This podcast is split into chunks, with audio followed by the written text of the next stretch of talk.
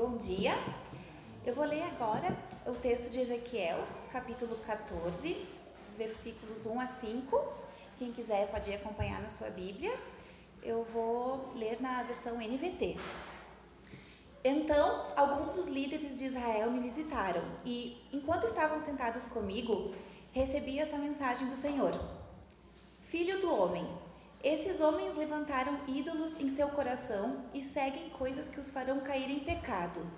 Por que eu ouviria os pedidos deles? Por isso, diga-lhes: Assim diz o Senhor soberano: O povo de Israel levanta ídolos em seu coração e cai em pecado, e depois vai consultar um profeta. Portanto, eu, o Senhor, lhes darei o tipo de resposta que sua grande idolatria merece. Farei isso para conquistar o coração de todo o meu povo que se afastou de mim para seguir ídolos.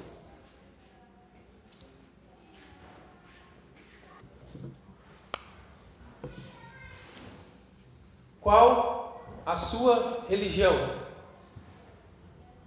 No dia 1 de agosto deste ano, deu-se início a mais um censo demográfico né, no Brasil pelo IBGE. E aí vão bater na porta da sua casa Vamos perguntar para você: o que você responderá no pedirem qual a sua religião? O que te induz a responder o que você responderá? Talvez pode ser uma resposta baseada numa tradição familiar. Eu sempre fui dessa religião, meus pais são, eu também sou. Então é isso, a tradição familiar, seja qual for. Pode ser baseada na cultura ou grupo étnico que você pertence. Você pertence a um determinado grupo, a uma determinada raça, e nessa raça nós seguimos essa religião, esse estilo de relacionamento com o transcendente. Pode ser que a sua resposta seja baseada num assentimento, numa concordância doutrinária com algum grupo de proposições teológicas, algumas doutrinas, crenças que dizem para você de onde você veio, para onde você vai depois da morte, quem é Jesus, como eu posso ser salvo. Mas será que a sua religião realmente é definida por essas respostas? O lugar que você frequenta no domingo ou sábado? O livro que você lê? As roupas que usa? A divindade a qual você faz orações? E se a sua religião for definida por algo mais profundo do que isso? Será que a religião que você diz professar realmente é a religião do seu coração? Como analisar a religião? A sua religião. Antes disso, algumas definições de religião, uma pesquisa simples, alguns sociólogos definem como uma crença em que as pessoas buscam satisfação nas práticas religiosas ou na fé para superar o sofrimento e alcançar felicidade. Não se constrange, tá? A criança pode, pode fazer os gritinhos normais aí, de criança. É que na hora que ela deu o um gritinho, eu olhei para ela e sorri assim, mas não quero te constranger, fica à vontade aí. Preste atenção nessas palavras-chave. Religião, no sentido figurado, significa qualquer atividade com rígida frequência, realizada né, com rígida frequência. Religião é o sentimento de devoção a tudo que é considerado sagrado por você. Religião é um sistema social que une indivíduos em uma comunidade moral. Mas isso refere-se a um fator externo da religião, visível e consciente. Porém, nós estamos sujeitos a algo mais profundo, a algo interno e muitas vezes inconsciente, muitas vezes inconsciente, que é mais baseado nas coisas que amamos do que nas músicas que cantamos. Porque adoração não é o que você canta, mas aquilo que você ama. Adoração não é o que você canta, é aquilo que você ama. Porque adorar é amar algo intensamente. Adoração é um amor intenso por algo. Adoração, a palavra adoração é curvar-se, inclinar-se, estar propenso a algo, muito propenso a algo. A adoração, deixa eu tirar esse cabo aqui, senão eu vou tropeçar. Eu empurrei duas vezes. A adoração está relacionada à idolatria. Idolatria. Quando você se inclina a algo, está muito propenso a algo, se curva, se prostra para algo, você está adorando. Isso é idolatria. Isso gera uma devoção. Mas a quem você adora? O que você adora? Ao que você tem se curvado? Ao que você tem sido muito propenso nessa vida? Texto clássico de Êxodo, capítulo 20, dentro do Decálogo, dos Dez Mandamentos. O versículo 13 e 4 nos diz o seguinte: Não tenha outros deuses além de mim, diz o Senhor. Não façam para si espécie alguma de ídolo ou imagem de qualquer coisa no céu, na terra ou no mar. Aí talvez você pense: eu só adoro a Deus. Eu só adoro a Deus. Eu jamais me prostraria a qualquer outra coisa. E quando a gente fala em adoração, a gente pensa sempre em imagens. E aí os evangélicos enchem a boca para criticar os católicos que adoram imagens. É, por isso que tanto católico odeia os evangélicos, porque a gente acha que é só isso. E é por isso que também os católicos enchem a boca para falar dos animistas que se curvam a outras imagens. E quando a gente fala em idolatria, a gente vai lembrar daquelas uma cena de culto pagão, talvez alguma entidade, talvez algum rito, talvez alguma dança, um fogo. A gente vai sempre pensar nisso quando a gente fala em adoração a alguma imagem, em idolatria. Quando a gente fala em idolatria, talvez é isso que vem na sua cabeça. Mas será que se limita a isso? Esse é apenas, essa é apenas uma parte do fenômeno da idolatria. Porque existe uma idolatria que acontece no interior dos indivíduos. Está relacionada a ímpetos religiosos projetados em algo da criação. Um ímpetos religiosos, dentro daquelas definições das palavras-chave: desejo, satisfação, crença, devoção, busca. Essas palavras direcionadas para qualquer coisa na criação que não seja o próprio Criador. E falar em ídolos não é novidade. A Bíblia fala em idolatria. Não é novidade nos dias de hoje falar em idolatria do coração. No livro do profeta Ezequiel, nós temos uma base bíblica mais profunda para essa questão da idolatria do coração. O texto que foi lido anteriormente, mais especificamente. E Ezequiel, ele era um sacerdote em Jerusalém, no tempo que Jerusalém foi tomada pelos babilônios. A Babilônia estava tomando conta, era um império crescente, invadiu Jerusalém, ainda não tinha destruído a cidade, mas já estava saqueando, já estava tomando algumas pessoas. Pegou um grupo de judeus e levou como escravo para a Babilônia. E ficou ali também dominando a cidade, mas ainda não tinha destruído Jerusalém. E Ezequiel estava nesse grupo que foi levado para a Babilônia. Só que ele não era um escravo lá, era mais como um colonizador involuntário. É, você vai, vai crescer aqui, vai produzir para nós, mas não é um escravo como a gente imagina, vendo nos filmes os romanos invadindo e tomando as pessoas como escravos. A Babilônia tinha uma política um pouquinho diferente de tomar, de invadir e de usar os povos que eles invadiam.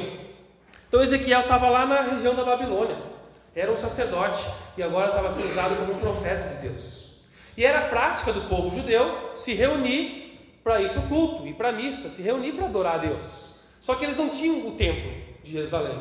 Não tinha uma sinagoga na Babilônia. Então eles se reuniam na casa do profeta. A gente viu isso logo no versículo 1 do capítulo 14. Eles foram à casa de Ezequiel para conversar sobre as coisas de Deus, para ouvir o profeta, para buscar a orientação de Deus. Os líderes, o texto bíblico diz os anciãos, que são os líderes daquele povo naquela região ali, estavam indo buscar Deus. E ali, na casa do profeta, Deus os confronta em relação à idolatria interior.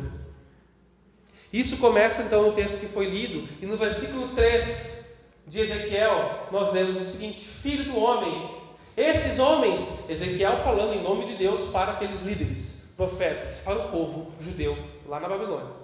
Esses homens levantaram ídolos em seu coração e seguem coisas que os farão cair em pecado, porque eu ouviria o pedido deles. A palavra levantaram ela comunica elevação de um totem ídolo. Como levantar uma estátua. Já viu alguém levantando uma estátua grandona, puxando aquelas cordas? Como levantar um poste. Significa isso, nesse sentido. E que normalmente o ídolo era colocado num lugar alto, num lugar de honra. É, não, mas uma, uma imagem que representa uma divindade, né? a gente, nós não acreditavam que a, a estátua é a divindade, ela representa a divindade. Mas isso não deveria ser largado no chão ou em um lugar qualquer, merecia um lugar de honra, um lugar de destaque. Então a palavra levantaram significa isso, ocupar um lugar de honra. E aonde que estava esse lugar de honra? No coração, dentro do coração. Quando a gente fala em coração hoje, a gente pensa muito em questão de sentimental, né? Tem, tem um, um, um significado muito de, de ah, mais emotivo, mais emocional, mais sentimental o coração do ser humano. Mas no mundo antigo e nesse texto também, a palavra coração é no sentido de completude do ser humano. O centro das emoções e da racionalidade, as faculdades mentais. O raciocínio era ligado não ao cérebro, mas ao coração nessa linguagem antiga. Porque o coração era o centro da vida do homem. Ou seja, levantar ídolos no coração significa honrar intimamente com toda a sua vida, se comprometer profundamente uma obstinação interior que não é facilmente perceptível, porque é interna. O texto está falando que é possível que haja adoração sem se ajoelhar. Existe adoração sem acender vela. Existe adoração que não é visível externamente. É isso que está falando o texto aqui de Ezequiel. Havia outros ídolos na vida daquele povo.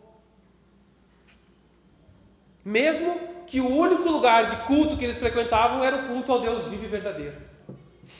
Eles só iam numa igreja evangélica. Para nos dias de hoje seria mais ou menos assim que a gente pensaria. Eles só buscavam cultuar o Deus vivo e verdadeiro, e ainda assim havia adoração a outros ídolos no seu coração. Mesmo eles sendo o povo de Deus, reunidos com o povo de Deus, frequentando a casa do profeta de Deus, o seu coração tinha outros ídolos. E eram ídolos secretos. Eles não estavam escondendo estátuas, imagens em alguma caverna, fazendo alguma adoração escondida. Era interno, era no coração, nos anseios, na mente, na busca, nos valores daquele povo. A idolatria tinha tomado conta disso. Eram pessoas, esse povo judeu, dispostas a seguir toda a cartilha do culto gospel.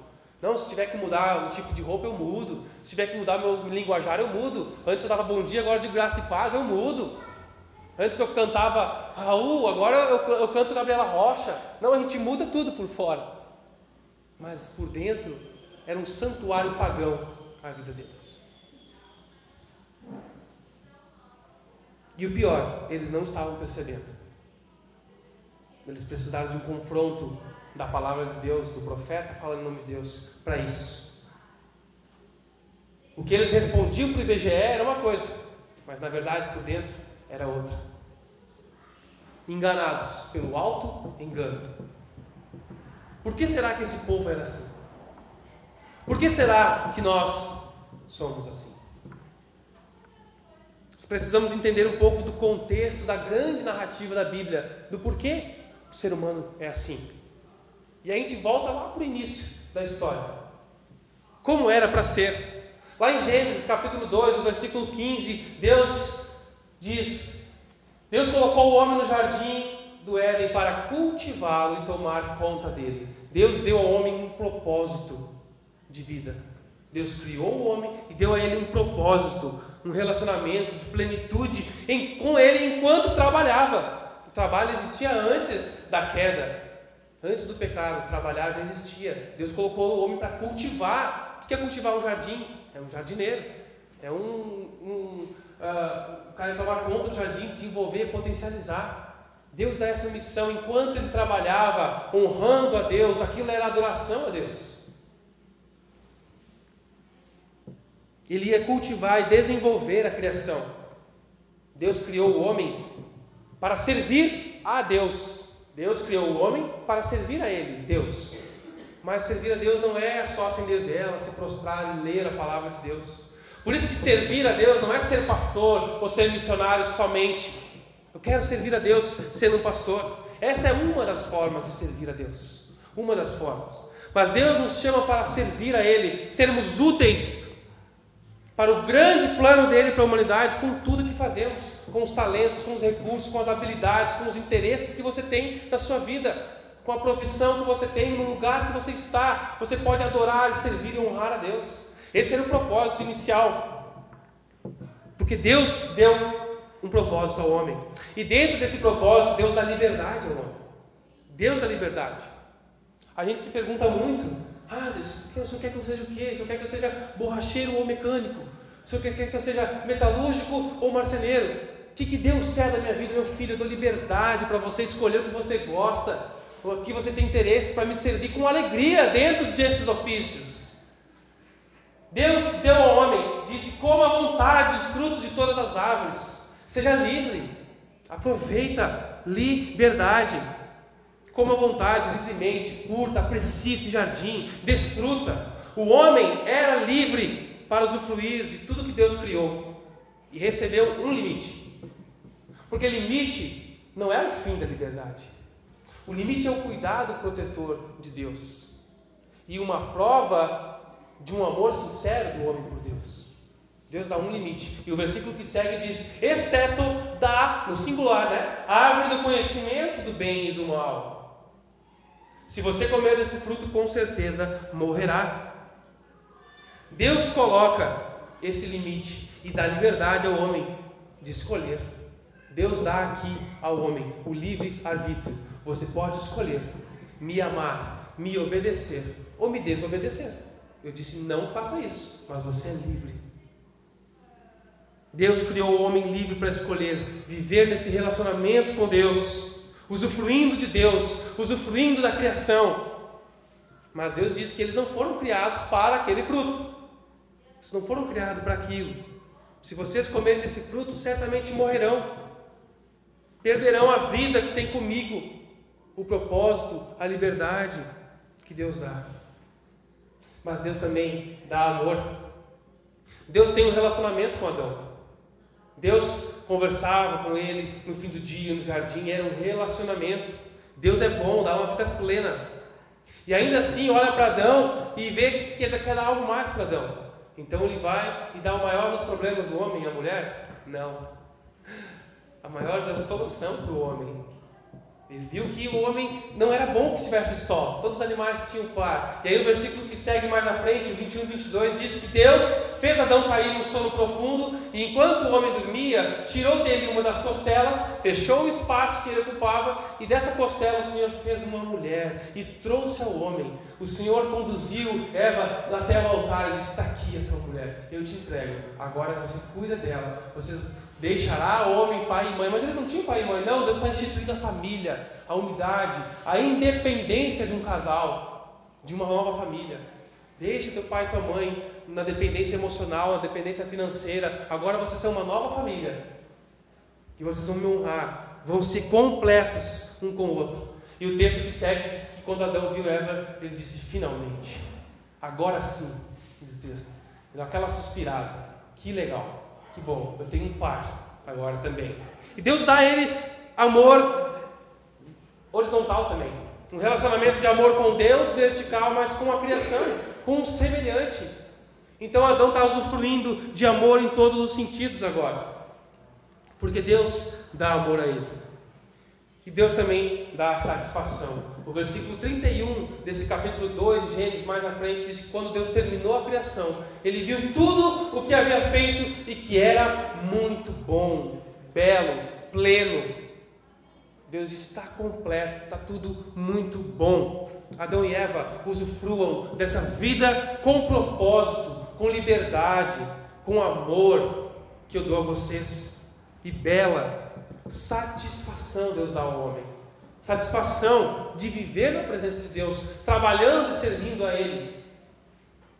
O homem de Deus, vivendo no reino de Deus, debaixo da autoridade de Deus, usufruir de tudo isso, dessa plenitude, propósito, liberdade, amor e satisfação. Mas acontece alguma coisa, e aí entra Gênesis 3 na história. O império contra-ataca. O que acontece ali em Gênesis 3, capítulo 1? 3, versículo 1, desculpa.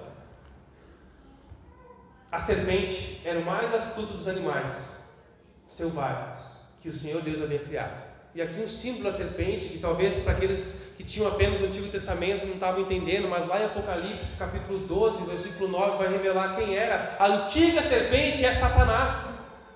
A palavra Satanás é inimigo, adversário, aquele que se opõe à vontade de Deus, aquele que se opõe ao plano de Deus. Essa serpente, o mentiroso, o mão peluda, o capiroto, Satanás. E aí, ele diz para Eva: É verdade que Deus disse para vocês não devem comer de nenhuma árvore desse jardim? Ele puxa um papo mentiroso com ela. Que Satanás faz assim até hoje. Mesma estratégia sem vergonha. Vai puxando um papo mentiroso. Com a finalidade de fazer Eva olhar para aquilo que ela não tem. Uma árvore do jardim que ela não comeria, demonstrando uma dependência, uma confiança e obediência a Deus. Tu tem um jardim inteiro para desfrutar. A serpente vem, distorce aquelas palavras, começa a fazer Eva olhar para aquilo que ela não tem. Ela podia comer de todas as árvores, era uma vida plena, abundante, de tudo que eles precisavam. Mas o diabo vem com essa mentira, tentando convencer ela de que ela ainda não era feliz, de que ela precisava de algo a mais. Você tem tudo, tudo bem, mas se quando você tiver isso aqui, aí sim você vai ser feliz. Quando você conquistar aquilo lá, aí sim você vai ser feliz. Quando você namorar, aí sim você vai ser feliz. Você começa a namorar. Não, quando você casar, aí sim você vai ser feliz. Não, o casamento não está legal, não, mas quando vocês tiverem filhos, aí sim vocês vão ser uma família feliz. Aí vem os filhos, não, quando os filhos forem embora, vocês vão voltar a ser livres, aí sim vocês vão ser felizes. E é essa mentira, e você sempre está buscando algo mais. Não, essa esposa aí não, você tem que ter uma outra, essa já está velha, não, você tem que ter uma mais nova. Aí sim você vai voltar a ser feliz. Não, casamento não, seja livre, tenha todas, aí sim você vai ser feliz. Não, compromisso não. Aí sim você vai ser feliz. Essa mentira continua latejando na nossa mente. Satanás sussurrando até hoje. Nesse papo mentiroso, versículo 4 e 5 mais à frente vai dizer, ela mente, não, vocês não vão morrer. A serpente respondeu à mulher: Deus sabe que no momento que comerem do fruto, seus olhos se abrirão, e como Deus, vocês serão conhecedores do bem e do mal. Ela distorce a ordem, mente sobre as consequências e tenta colocar Deus contra eles. Deus não se importa com você. Deus te abandonou. Deus está usufruindo de uma vida melhor que a de vocês. Mas Ele é Deus, né? Ele que me criou. Poxa. Deus disse que não pode, mas vocês podem, e se vocês fizerem, serão iguais a Ele. Vem essa mentira. O diabo está propondo aqui que eles serão mais satisfeitos se ignorarem a ordem de Deus, ignorem a, a palavra de Deus e busquem aquilo que eu estou propondo para vocês. Busquem aquilo que vocês serão mais realizados. Sejam como Deus, autossuficientes, independentes, Hoje vocês são dependentes de Deus, mas se vocês ouvirem o meu conselho e tomarem essa decisão, vocês vão ser livres e independentes, assim como Deus é. Nessa mentira que o diabo conta. Faça uma escolha para o que eu te digo que vai ser melhor. O diabo está propondo aqui uma nova religião, um novo ídolo. Ele promete que eles vão ter mais satisfação em outra coisa que não é a vontade de Deus. Ele propõe um novo ídolo, um novo rei. E o ídolo apresentado aqui é o eu. Eu posso ser como Deus. Eu posso ser mais satisfeito e realizado. Então eu posso ser livre. Essa é a proposta de Satanás, o adversário de Deus. O diabo diz: Você pode ser como Deus. E você acredita, eu posso ser como Deus.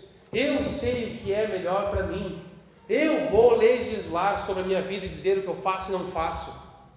Eu posso ser qualquer coisa. Você pode tudo. O primeiro coach, né, dizem que foi o diabo, Satanás. Você pode tudo. Você consegue tudo. Você é campeão. Vai lá. Vai à frente. Suba na cadeira, comece a berrar. É, eu posso. Você pode ser o que quiser, quem quiser. Aliás, esse é o slogan da boneca Barbie, né? Be anything. Seja qualquer coisa. Não é errado se te faz feliz. Assinado Satanás. O mentiroso. Adão e Eva confiam na serpente e na vontade de serem independentes. O maior interesse deles agora é se tornar como Deus. Eu posso ser como Deus. Não mais contente com tudo que Deus deu a eles, eles pecam e agem para buscar algo a mais, fora da vontade de Deus. A impressão que me dá é que nessa hora assim, o céu começa a escurecer repentinamente começa a tornar assim, trevas, aquela risada maligna de Satanás no fundo, tipo a cuca, assim, no sítio do pica-pau amarelo, dando aquela risadinha maligna no fundo, assim, dando risada que eles caíram, o céu ficando em trevas, o semblante de Adão e Eva mudando, o corpo deles se encolhendo diante daquele pecado, daquela decisão que trouxe consequências para toda a criação e para nós até hoje. É uma cena muito triste que acontece aqui. Parece que é o fim, o fim da paz parece que o mal venceu. E sim, o pecado entrou no mundo, e com ele a morte em vários aspectos, com ele a escravidão ao pecado. Agora toda a humanidade nasce pecadora, pela consequência do pecado de Adão, que era o representante de toda a humanidade. Agora a nossa essência, criados para adorar o nosso Criador, ela foi distorcida, ela é corrompida, ela é manchada pelo pecado. Nossa essência é corrompida e ela corrompe a imagem de Deus. Lembra Gênesis 1 quando Deus diz no versículo 26 que ele criou o homem à imagem e semelhança dele? Essa imagem de Deus como representantes, a imagem representa algo, né? Então a imagem de Deus no homem representa Deus aqui na terra. Ela é distorcida. A gente não consegue mais corresponder ao que Deus nos criou. Ela é manchada. Nosso coração agora é essencialmente, na sua essência, a sua natureza é ruim. Nós nos tornamos escravos do pecado. A nossa natureza, naturalmente, como a gente nasce, é contra o Espírito. É isso que Paulo diz em Gálatas 5,17. Porque nossa natureza deseja fazer exatamente o oposto do que o Espírito Santo quer. A nossa natureza quer o oposto do que Deus quer. É fato que nós não somos tão maus quanto nós poderíamos ser, mas nós somos muito piores do que podemos ver, do que você acha que é. Em Deus nós éramos completos. Em Deus nós éramos completos. Nós tínhamos propósito tínhamos liberdade, amor, satisfação, mas o pecado vem e rompe essa relação com Deus, porque Deus é santo e não se relaciona com imundícia, com sujeira, com desobediência, com pecado. É rompido, o homem perde isso. Perdemos o propósito, o sentido dado por Deus, experimentamos um vazio, uma sede de propósito, de significado nessa vida, de sentido. Perdemos a liberdade e nos tornamos escravos do pecado. Nós só queremos satisfazer a nossa carne, os nossos desejos, e temos consequências sobre elas na nossa vida, que são contrárias ao espírito desses desejos da nossa carne. Nós vivemos em função dos nossos desejos e sofremos por isso. Romanos capítulo 7, Paulo fala isso. Essa luta interior, aquilo que eu quero fazer eu não faço, e o que eu faço não é o que eu quero fazer, porque a minha natureza milita contra o Espírito Santo. Essa é a consequência do pecado, a escravidão. Nós perdemos o amor e sentimos a solidão. Experimentamos isso. Ninguém mais satisfaz a gente, nada satisfaz. Há uma carência profunda dentro de nós. Mesmo quando você tem tudo, mesmo quando você tem pais presentes, super protetores, mesmo quando você tem filhos ou um casamento, parece que nunca é o bastante. Nós perdemos a satisfação e o contentamento e vivemos insatisfeitos, buscando sempre obter mais, conquistar mais, acumular mais, porque nada mais satisfaz plenamente a nossa vida. E para compensar essa perda, nós criamos ídolos. Nós temos que ter algo a quem adorar. E para compensar isso, nós estabelecemos, projetamos em alguém essa carência, ou algo. Nós buscamos em algum lugar, objeto, animal, pessoa, aquilo que só Deus pode dar. Nós somos criados para adorar. e perdemos a relação com o Criador. E aí nós projetamos a nossa necessidade a alguma outra coisa na criação.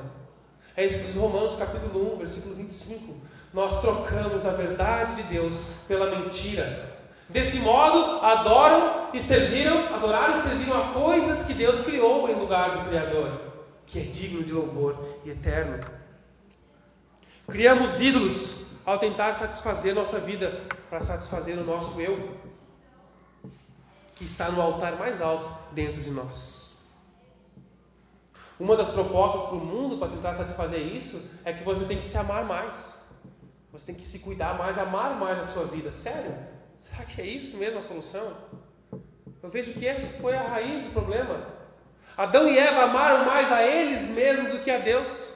Amaram mais os desejos instigados por Satanás. Amaram mais o contemplar, o talvez ser como Deus.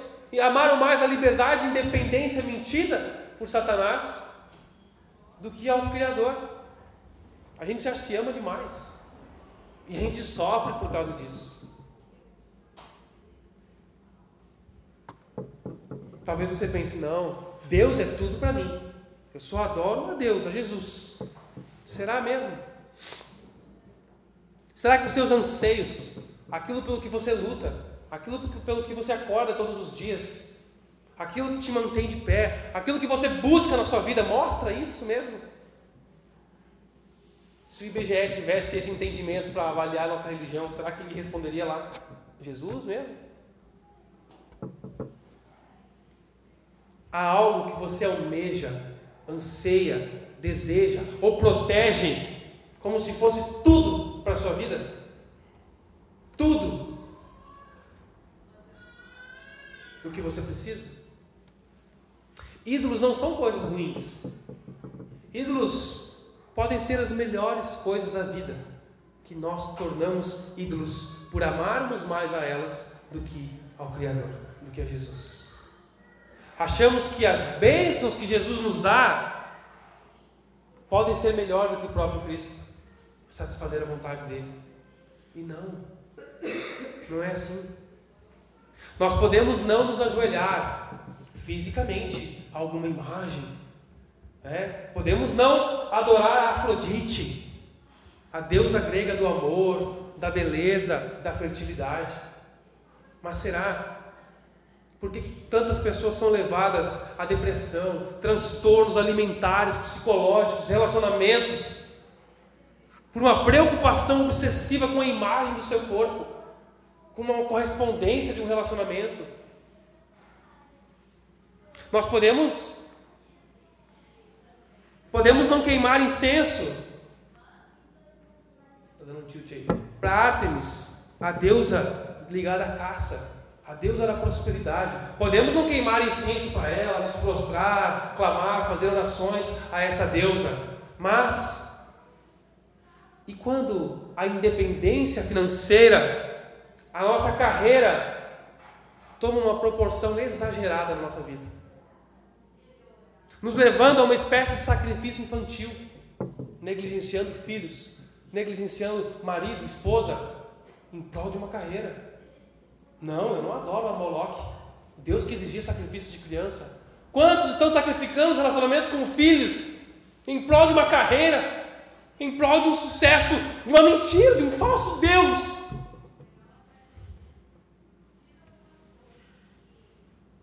Queremos mais prestígio, queremos mais segurança, queremos mais status e perdemos aquilo que Deus quer nos dar. Quais são os possíveis ídolos que insistem na sua vida? Que insistem em tomar o controle da sua vida? Será que existe algo na sua vida que, se você perdesse hoje, perderia o chão? Esse é um bom termômetro, um indicador. O que hoje na sua vida, se fosse tomado, tirado, perdido, você se perderia, se desesperaria? A tristeza vem com as perdas. Perdas doem. Tristeza existe, é real para o cristão também. Mas a tristeza é diferente do desespero. A tristeza nos permite encontrar consolo. A, a quem, triste, quem a tristeza é uma dor para a qual existe consolo, existe amparo. Mas o desespero não. O desespero é inconsolável, porque ele vem de perder algo essencial, ou considerado essencial na sua vida. E aí, quando há uma ameaça de perder algo que é essencial, você começa a se desesperar, sofrer. Por isso, um ídolo pode ser qualquer coisa. Um ídolo pode ser uma carreira profissional ou acadêmica. Um ídolo pode ser a sua segurança financeira. Pode ser um ídolo no seu coração. Você quer manter tudo aquilo, você confia mais no que acumulou, ou no que está ganhando, ou no que vai ganhar. Mas surge um rumor de crise, de uma ameaça, você começa a se desesperar, desestabilizar. E aí você já deixa de ser generoso, deixa de ser fiel a Deus. Um ídolo pode ser seu corpo, uma carência de elogios, de status. Pode ser sua família, seu esposo, sua esposa, seus filhos, seus pais. Você teme mais aos seus pais do que a Deus? Teme mais a presença de seus pais do que a Deus? Eu creio que se você temer a Deus, você vai saber respeitar e amar e temer aos seus pais como ele ensina. Um ídolo pode ser sua empresa, a empresa da família. Um ídolo pode ser seu carro, seus pets. Um ídolo pode ser qualquer coisa que nós elevamos em nosso coração. E por isso João Calvino, no século XVI, disse que o coração do homem é uma fábrica de ídolos. Que nós estamos sempre tentando fabricar sentido para a nossa vida, tentando fabricar um propósito. Mas nós precisamos fechar essa fábrica maldita e confiar em Deus. Todos adoram a algo. A única alternativa da sua vida é o que adorar. O que você está adorando? A pergunta não é aonde você vai no domingo. A pergunta não é para quem você acende uma vela. A pergunta não é externa, é interna, que se reflete nos seus anseios, nos seus valores, na busca da sua vida. O que você está buscando? Prazer, satisfação, independência? O que você busca mais do que a Jesus? E nós podemos ter mais que um ídolo. Uns favoritos, outros menos, nós somos cíclicos. Em algum período da vida a gente gosta mais de uma coisa, depois de outra, elevamos um, porque não somos fiéis aos nossos ídolos. Uma hora é um, outra hora é outro, agora eu quero prazer e faço de tudo, agora eu quero status, agora eu quero conforto, agora eu quero realização, agora eu quero qualquer outra coisa, a gente fica trocando de ídolos, porque a gente não satisfaz neles. São falsos. Isso gera uma loucura, ilusão pelo nosso coração enganoso. A gente busca em tudo que é lugar matar a sede que só Jesus pode saciar. Isso gera insatisfação crônica. O carro já não dá mais. Antes andava a pé que era uma beleza caminhava, curtia o transporte público, aí uma bicicleta, de repente está descontente, aí um carro, tem um carrinho, não, mas agora quer maior, não, tem, quero melhor, quero mais conforto, quero um automático, quero assim, cada vez nada satisfaz, está sempre querendo mais, perdeu a graça. A casa era boa, mas agora não é mais, tem que melhorar, tem que mudar, tem que aumentar, agora tem que diminuir, nada satisfaz. Ah, não, antes era moderna, agora é ultrapassada, agora é redondo, agora é quadrado, nada satisfaz. As roupas são poucas já. Não, preciso de mais. O lazer é insuficiente, preciso de mais tempo de férias. Quero 90 dias por ano de férias. Muito pouco. O aumento que você ganhou foi pouco. Nada mais satisfaz. A esposa, o marido já não satisfaz mais. E você está sempre querendo mais, pois você vive insatisfeito, intimamente satisfeito. E isso te leva à morte. Sua alegria é roubada. Sua paz é roubada, sua vida é roubada. João 10, 10 diz isso: que o diabo, o ladrão, vem para roubar, matar e destruir com as suas mentiras. Mas Jesus diz: Eu vim para que tenha vida e vida que satisfaz, vida plena, somente em Jesus. Ele vem para reconectar a nossa vida com o Pai, reconectar, resgatar o nosso propósito, o amor, a liberdade e a satisfação. Ele vem para aliviar as cargas pesadas que a gente carrega e insiste em carregar. Por isso, se a vida com Jesus está difícil, está dura, muito pesada e cansativa, tem algo errado. Não foi isso que ele disse, para isso que ele chamou. Venham a mim e eu vos darei alívio. Mas está tão difícil seguir esse Jesus, tem alguma coisa errada. Não é o Jesus que, o que Jesus pediu de nós. Talvez. Nós precisamos de uma avaliação sincera no nosso coração. Você pode estar projetando a sua carência em algo criado e não no Criador. Inclusive no serviço a Deus na igreja, no trabalho gospel. Você pode estar projetando nisso a sua satisfação, fabricar um propósito dentro da igreja já desvirtuar aquilo para o que Deus quer de ti. O autor das Crônicas de Nárnia, C.S. Lewis, escreve na sua obra clássica Cristianismo Puro e Simples. Ao descobrir em mim um desejo que nenhuma experiência desse mundo poderia satisfazer, a explicação mais provável é que eu tenha sido feito para outro mundo. Não esse mundo caído, depravado aqui. Se nenhum dos meus prazeres terrenos consegue me satisfazer plenamente, isso não prova que o universo é uma fraude. Provavelmente os prazeres terrenos nunca tiveram o propósito de satisfazer esses desejos que não são satisfeitos pelos prazeres terrenos. Estão entendendo? Apenas despertá-los a levá-los à coisa certa, ao Criador desses desejos e dos prazeres. Nesse caso, eu tenho que cuidar. Por um lado, nunca desprezar ou ser ingrato pelos prazeres e bênçãos terrenas, e por outro, nunca as tomar equivocadamente por algo maior do que elas são. E a gente eleva esses prazeres, colocando eles sobre altares do nosso coração. Porque esses são cópias, ecos da imagem do nosso Criador, apontam para Ele, mas não são o que nos satisfaz plenamente. Tenho que manter vivo em mim o desejo pelo meu verdadeiro destino, aquele que eu não devo encontrar antes da morte. Tenho que fazer com que o principal objetivo da minha vida seja buscar essa terra, que é o céu, o outro mundo, o relacionamento com Deus, e ajudar outras pessoas a buscá-la também.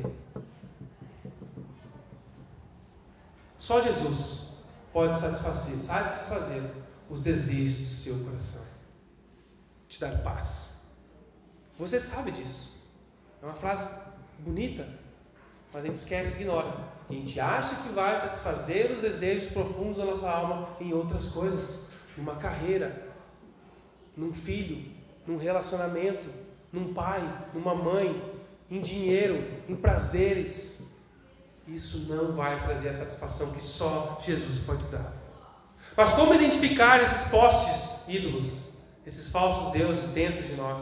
Como perceber se estamos gastando a vida da maneira certa? Essa é a proposta ao longo dessa série que começamos hoje. É sobre isso. Nós vamos tratar alguns ídolos especificamente, alguns desses ídolos.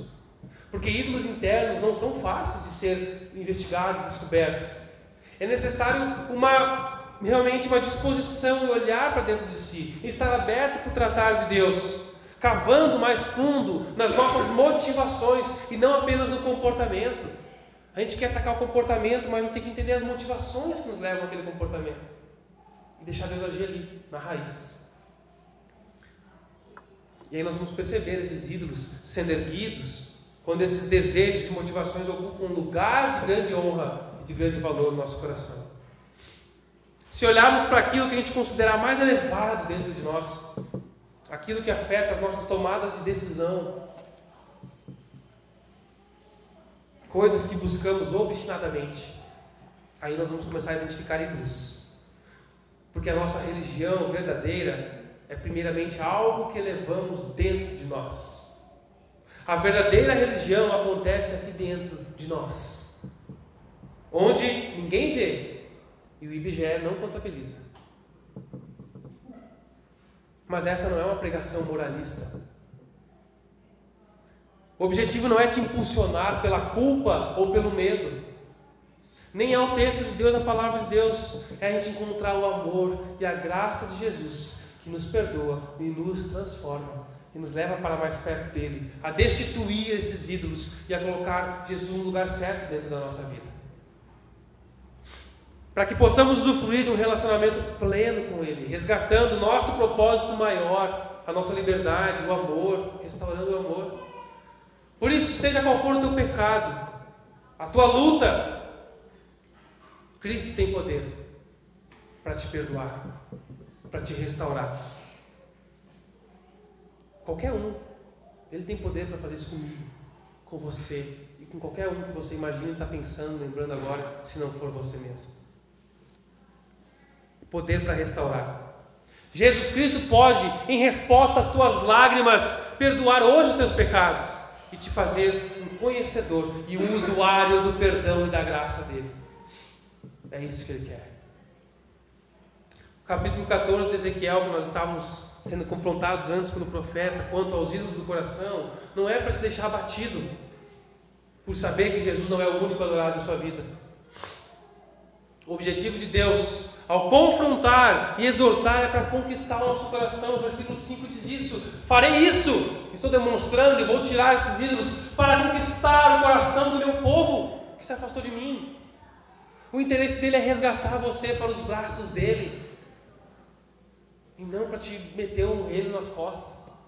Se for necessário para que a gente volte para os braços dele. Às vezes é. Versículo 11, mais na frente, diz isso: para que eu possa confiar, usufruir dele.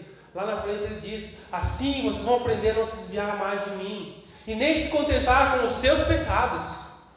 Então serão o meu povo, e eu serei o seu Deus. Eu, o Senhor, soberano, falei. Isso tem um peso muito grande. Quando Deus fala, eu falei, vai acontecer, meu filho. Eu vou tirar esses ídolos do teu coração. Vai doer, eu vou arrancar, e você vai ser meu povo, eu vou ser o teu Deus.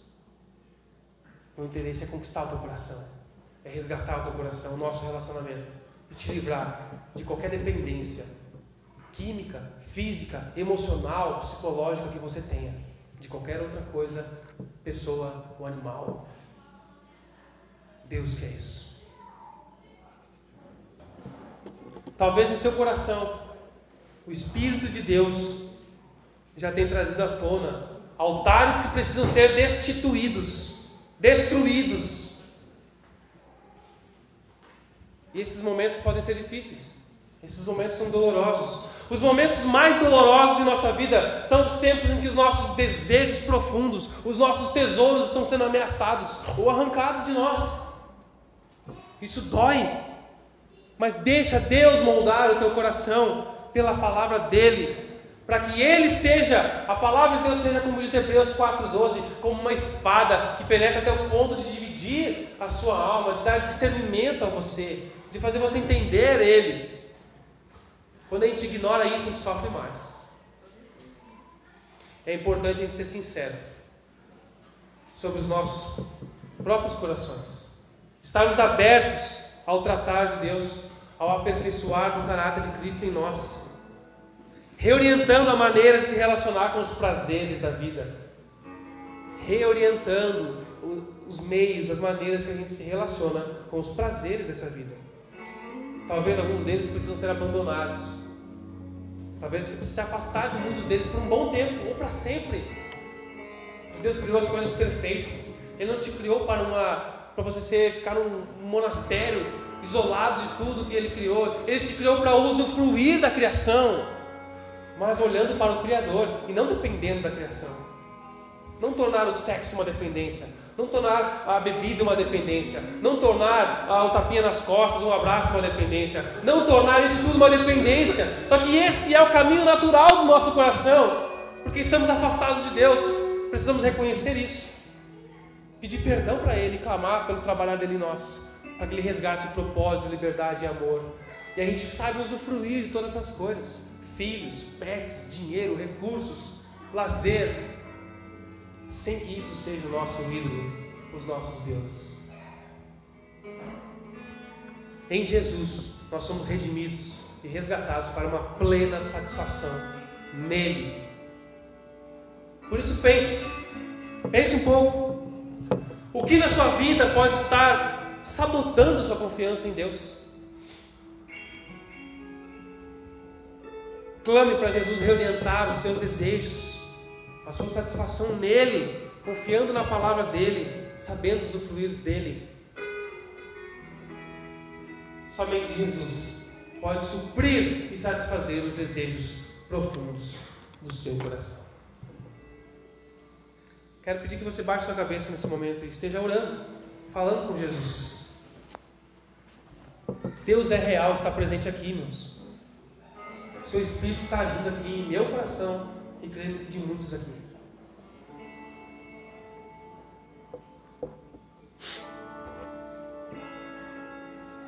Fale com Jesus, mantenha seus olhos fechados, concentre-se no seu interior, peça para Ele sondar o seu coração, não se distraia, não desperdice essa oportunidade que Deus está te dando de trabalhar na sua vida.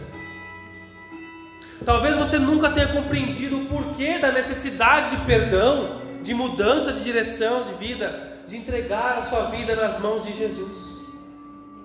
Talvez hoje você esteja percebendo por que, que você tem desejos, necessidades que nunca são plenamente satisfeitos.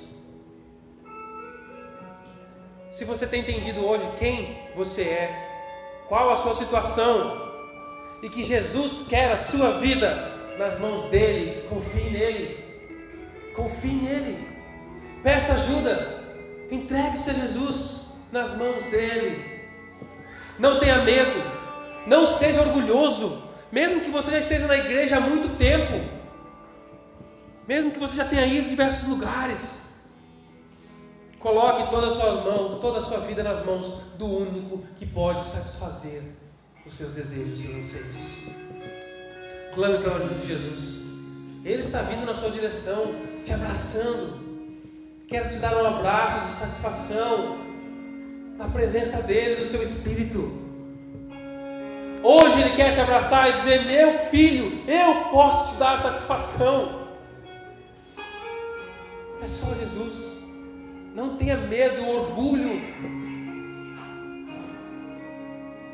Viva um novo com Jesus. Pare de correr atrás do vento. Viva uma nova vida com Ele. Não fique com dúvidas.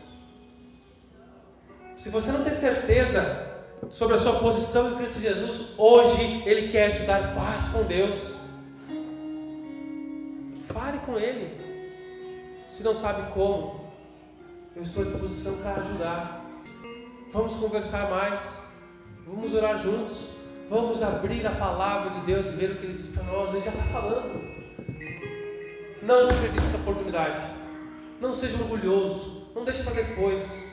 Comece a sofrer hoje da transformação de Jesus e da paz que só Ele pode dar.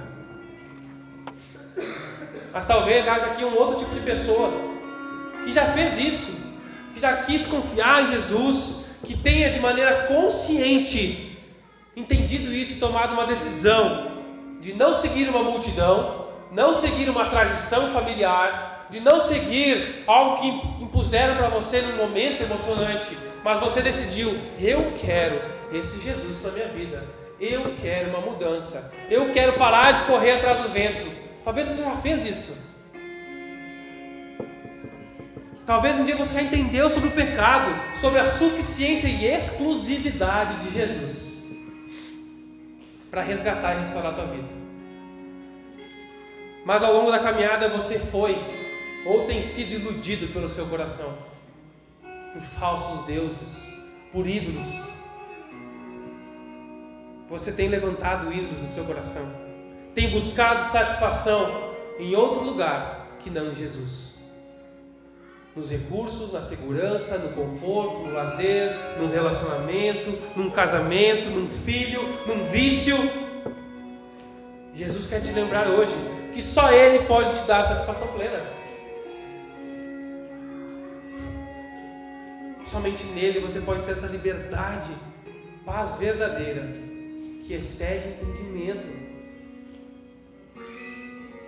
que vem do profundo da alma, mudando de dentro para fora, que não muda o estético, mas muda a raiz, muda a essência. Jesus te chama hoje para o arrependimento, para a confissão, para a restauração. Ele quer fortalecer os seus pés sobre a rocha que é Cristo. Ele quer fortalecer a sua fé nele. Converse com Jesus. Receba o abraço dele. Do amadurecimento na fé e do tratar dele em sua vida. Agora, se você não se familiarizou com nada do que foi dito aqui, se nada disso faz sentido para você, clame a Jesus por misericórdia. sobre a sua vida. Porque a palavra de Deus não volta vazia, diz o profeta, diz a sua palavra. Ela vai trazer restauração ou condenação. Você não tem mais desculpas diante de Deus. Por isso, peça para Jesus sondar teu coração. Clame para Ele te libertar de você mesmo. Nós vamos orar. Espero que você esteja realmente em oração aí, falando com Jesus. Vamos orar e depois cantar uma canção. Jesus, na dependência do Teu Espírito, clamamos aqui, Senhor, da Tua ação sobre nós, sobre mim, sobre os Teus filhos aqui. Clamamos, ó Pai, que ao longo dessa jornada, dessa série, possamos ser tratados por Ti, pelo Teu Espírito, para destituirmos qualquer ídolo que estejamos erguendo no nosso coração. Qualquer coisa que está querendo ocupar o lugar que só o Senhor pode ter em nossa vida, caia por terra em nome de Jesus, Pai, nesses dias. Que sejamos humildes, Pai, para sermos tratados por Ti, a confiar somente em Ti, a sermos usados por Ti com toda a nossa vida. Em nome de Jesus, Pai, enche-nos com o Teu poder, enche-nos da Tua graça, da Tua fé, esperança e amor e satisfação em Ti, Jesus. Essa é a minha oração, como Teu servo, como filho dependente de Ti. Trabalhe em cada um aqui, em nome de Jesus.